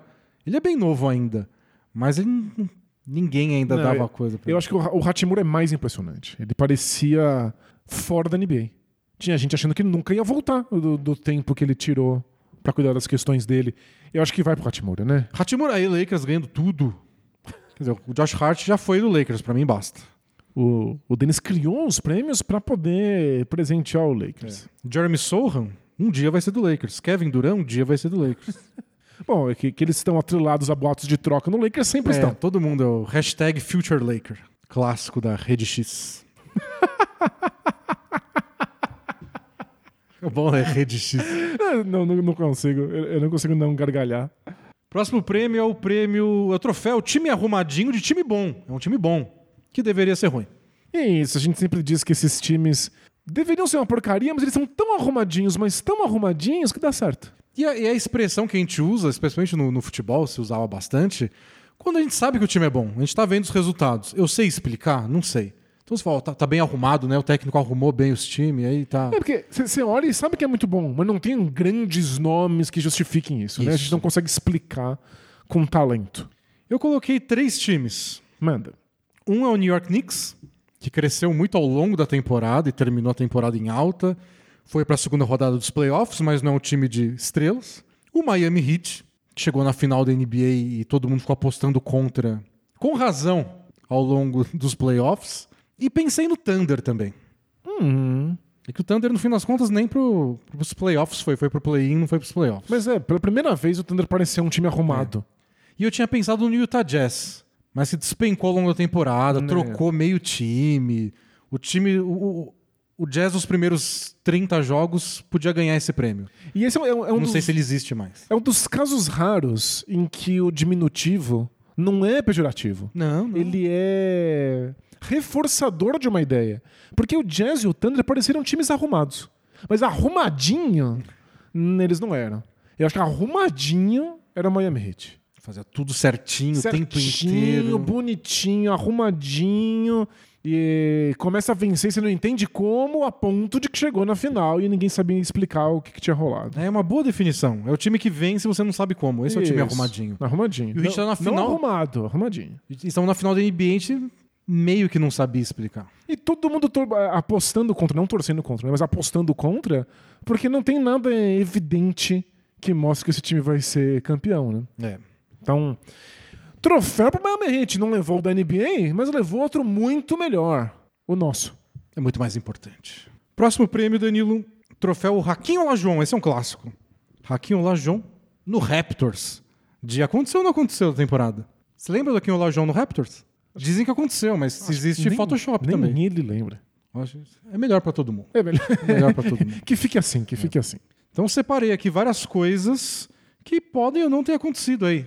Vai depender da memória da gente, o que vão lembrar daqui 300 anos, já diria Derrick Rose. O Kyrie Irving foi suspenso por promover um filme antissemita, Danilo? não sei se... Não é possível, não é possível. O, o San Antonio Spurs dispensou o Josh Primo, que tinha sido escolha 12 do draft, porque ele assediou a psicóloga do time e no dia que ele foi dispensado, o Spurs tinha colocado ele na lista de machucados com dores no glúteo esquerdo. não, não lembro ao certo. Não lembro. A parte do glúteo esquerdo eu não lembrava. É, tá lá, tem oficialmente. Injury Report. O Jimmy Butler, Danilo, ele usou uma camisa do Santos no banco do Miami Heat. verdade. Ele usou, é verdade. O Giannis Antetokounmpo brigou com funcionários do Philadelphia 76ers depois de um jogo na Filadélfia que ele queria continuar treinando arremesso e botaram uma escada na frente da cesta, ele empurrou a escada pra fora. Surreal, hein? Isso aconteceu? Não, não sei. Tô- Dos momentos mais baixos da temporada. E, e o Yannis, não foi ele que faltava um rebote pro triple-double e ele errou uma bandeja de propósito, pegou o rebote, a NBA falou não, não valeu, e ele não teve o triple-double? Roubaram o triplo dama dele. Ou ele roubou, né? Não sei. E o Kanye West, não sabe do Kanye West? É. Ele postou que ele flagrou o Chris Paul com a Kim Kardashian na cama? ah, não, acho que, acho que aconteceu. Não é possível. Outra história dessa temporada, que eu não sei se você lembra.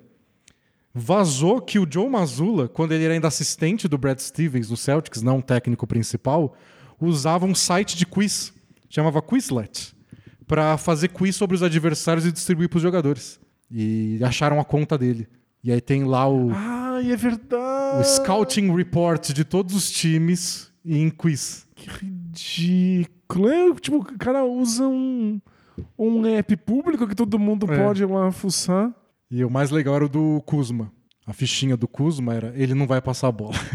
O que é. Ou seja, tava só- só certo. verdade. é. Ou seja, excelente trabalho de scout. E eles negaram tudo e logo depois a conta saiu do ar. Que incrível coincidência, né? Pura coincidência. Acho que sim. Bom, outra coisa que talvez tenha acontecido, Danilo, o Bernie, mascote do Miami Heat, nosso parça aqui, ele foi pro hospital depois de tomar um soco do Conor É McGregor. verdade. É, né? Imagino que pra ser uma brincadeira e ele apagou legal com uma pancada do McGregor, que não tem noção de nada na vida, né? Isso, não, nenhuma. Nenhuma. Nenhuma. Ele é completamente fora da realidade.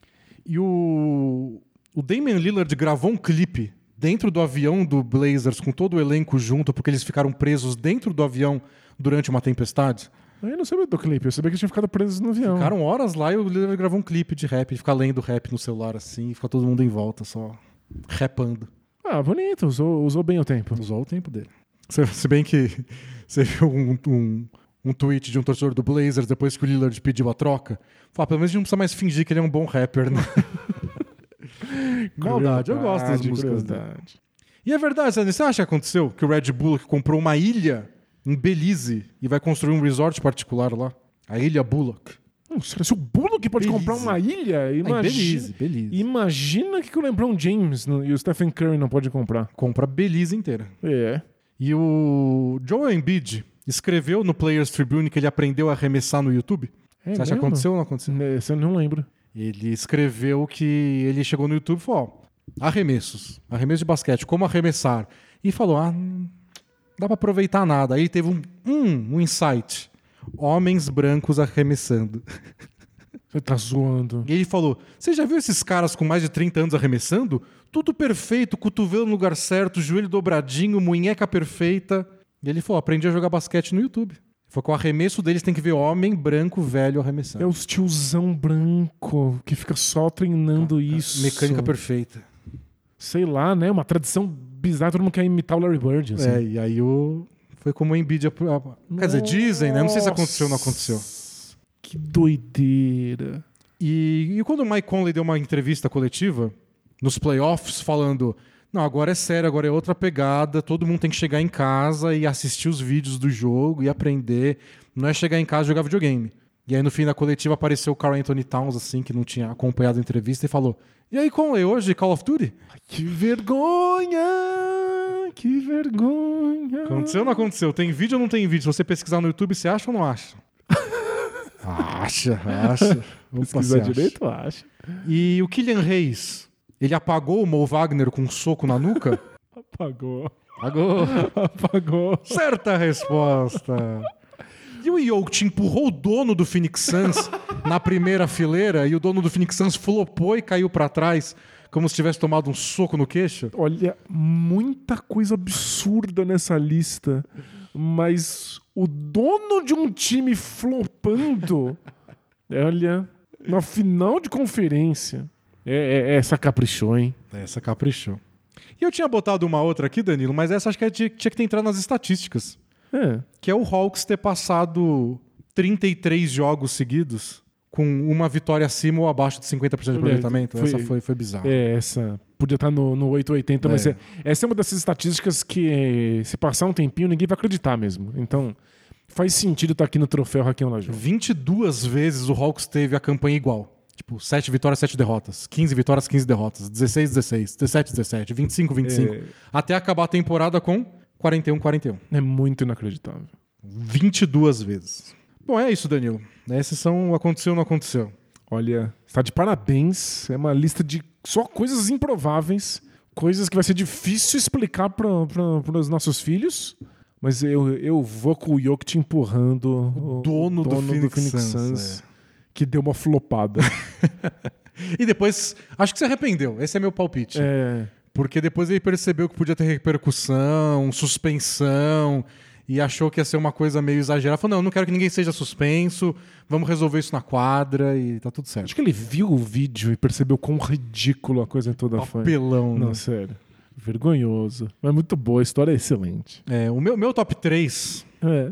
foi o Jokic empurrando o dono do, do Suns, Boa. O, o Conor McGregor mandando o Bernie pro hospital Sério. e, e o Spurs falando que o Josh Primo tava com dor no glúteo esquerdo.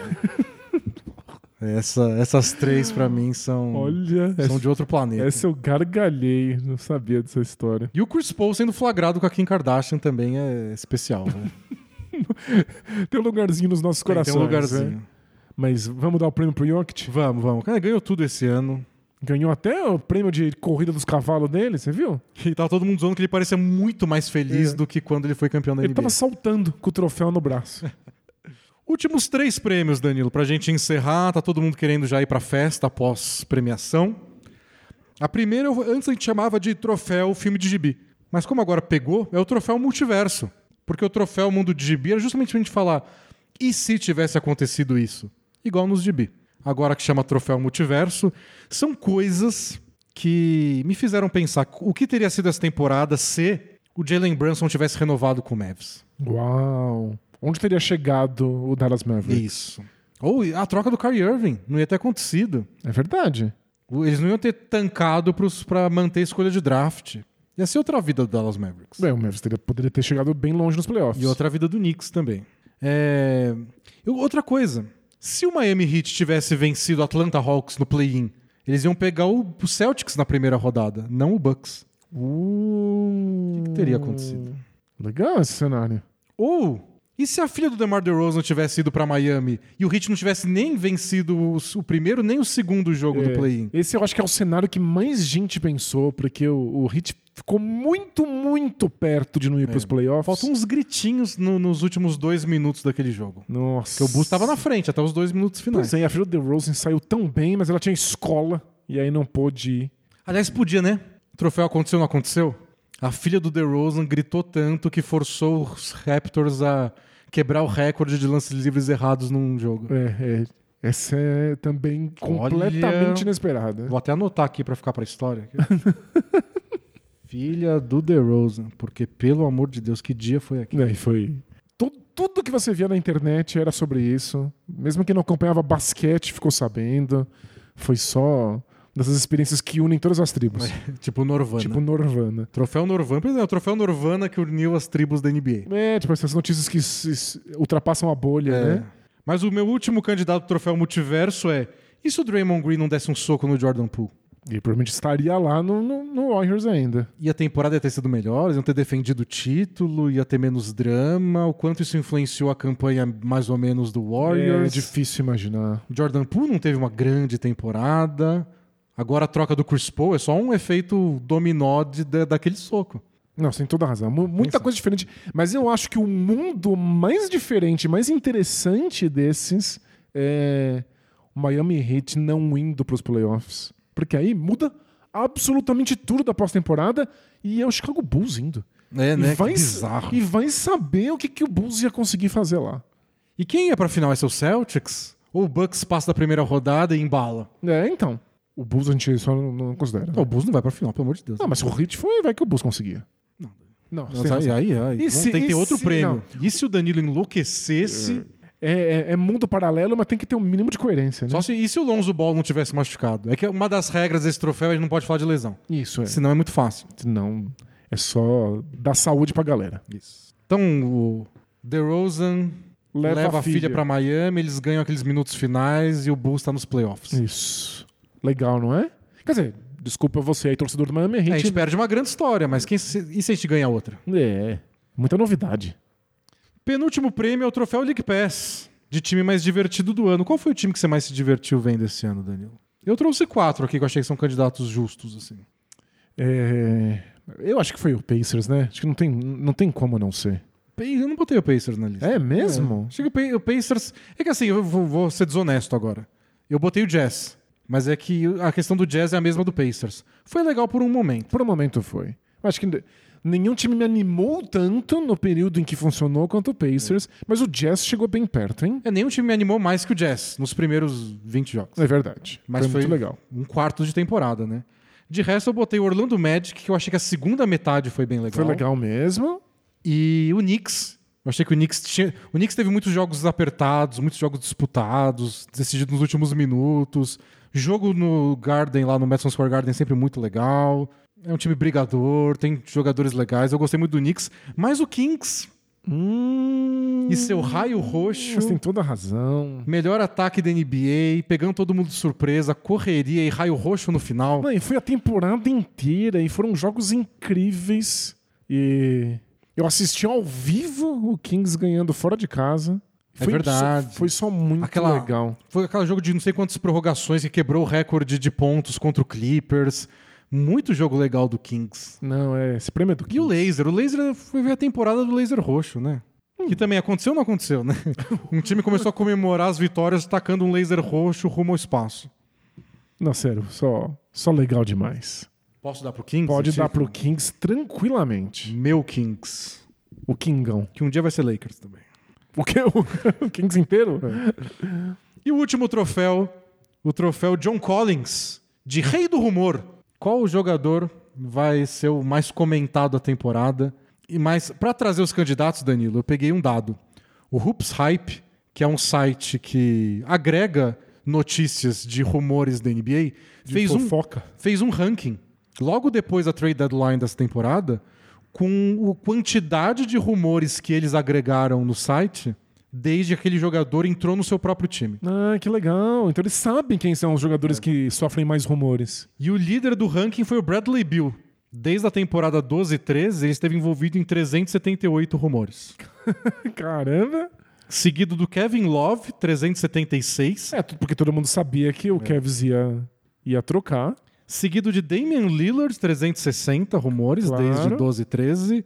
Miles Turner, 199 desde a temporada 15 e 16. E agora acabou, né? Consolidou lá no Pacers. Depois Clay Thompson, 189 desde a temporada 13 e 14, mas quase todos na temporada 13 e 14. Depois que eles ganharam, não tinha mais rumor de troca do Clay Claro. Thompson, mas mesmo assim entrou no ranking. Nossa, era muito antes, né? Depois John Collins, 178 desde a temporada 17 e 18. Acabou, trocaram, enfim. E depois, na sétima posição, Marcus Smart, 116 desde a temporada 14 e 15. É, toda a transformação do Celtics passava pelo Marcus Smart, né? O que eu achei legal dessa lista, feita em fevereiro agora desse ano, foi que o Bradley Beal foi trocado, o Kevin Love foi logo depois dispensado, o Damian Lillard vai ser trocado, o John Collins foi trocado, o Marcus Smart foi trocado. sobreviveu só Miles Turner e Clay Thompson. É, Então, de tantos rumores, finalmente mais da metade dessa lista aconteceu. E o Clay Thompson não vai ser trocado Não. em hipótese alguma, vai aposentar no Warriors, como o Stephen Curry, o Draymond Green. E o Miles Turner parece que ficou lá no Pacers. Mas dentre eles, o Miles Turner tem mais chance de ser trocado. Mas quem que você achou o rei do rumor dessa temporada? Quem mais se encheu o saco de ouvir que ia ser trocado? É que todo mundo que a gente ouviu foi trocado mesmo, né? É, era o Kai Irving, era o Kevin Durant, é, o Bradley, Bradley Beal. Pode ter trazido essa lista inteira e ser o Kevin Durant o vencedor. que ele começou a temporada dizendo que ia- queria ser trocado. A gente não conseguiu fazer preview da temporada porque a gente tava, tinha que lidar com os rumores de troca dele. É. Não dá pro Durant Não, sem É, dúvida, Durant. sem Então, dúvida. Foi uma temporada inteira disso. Alívio gigantesco quando ele foi trocado de verdade. E ainda foi trocado não entrou em quadra, lembra? É. Rei do rumor. lesionado. Rei do rumor, Kevin Durant. Jogou oito jogos na temporada regular só pelo Suns. Credo. Invicto. Durant nunca perdeu um jogo de temporada regular pelo Suns. Parabéns pra ele. Uma temporada inteira atazanando nossa paciência e aí jogou oito partidas. E acabou, gente. Esse é o nosso. São os nossos prêmios alternativos da temporada. Agora sim, nossas férias começam de verdade. Isso. Muito obrigado pela audiência de vocês durante toda a temporada, nesse episódio, e esperamos que vocês gostem dos nossos próximos projetos, coisas novas aqui da Day Studio que vocês vão ouvir no feed do Bola Presa ao longo de todo o mês de agosto. Setembro a gente volta com o podcast ao vivo, sempre às quintas-feiras no YouTube, às sextas no Spotify ou no seu agregador de podcast favorito. Muito obrigado, a gente vai dar uma descansada porque a gente merece, a gente não tirou férias de verdade do Bola Presa há muitos anos. Muitos. Então vamos dar uma respirada. Se você é assinante, você ainda vai ter conteúdos esperando por você. Então, até lá. Tchau. Tchau, tchau.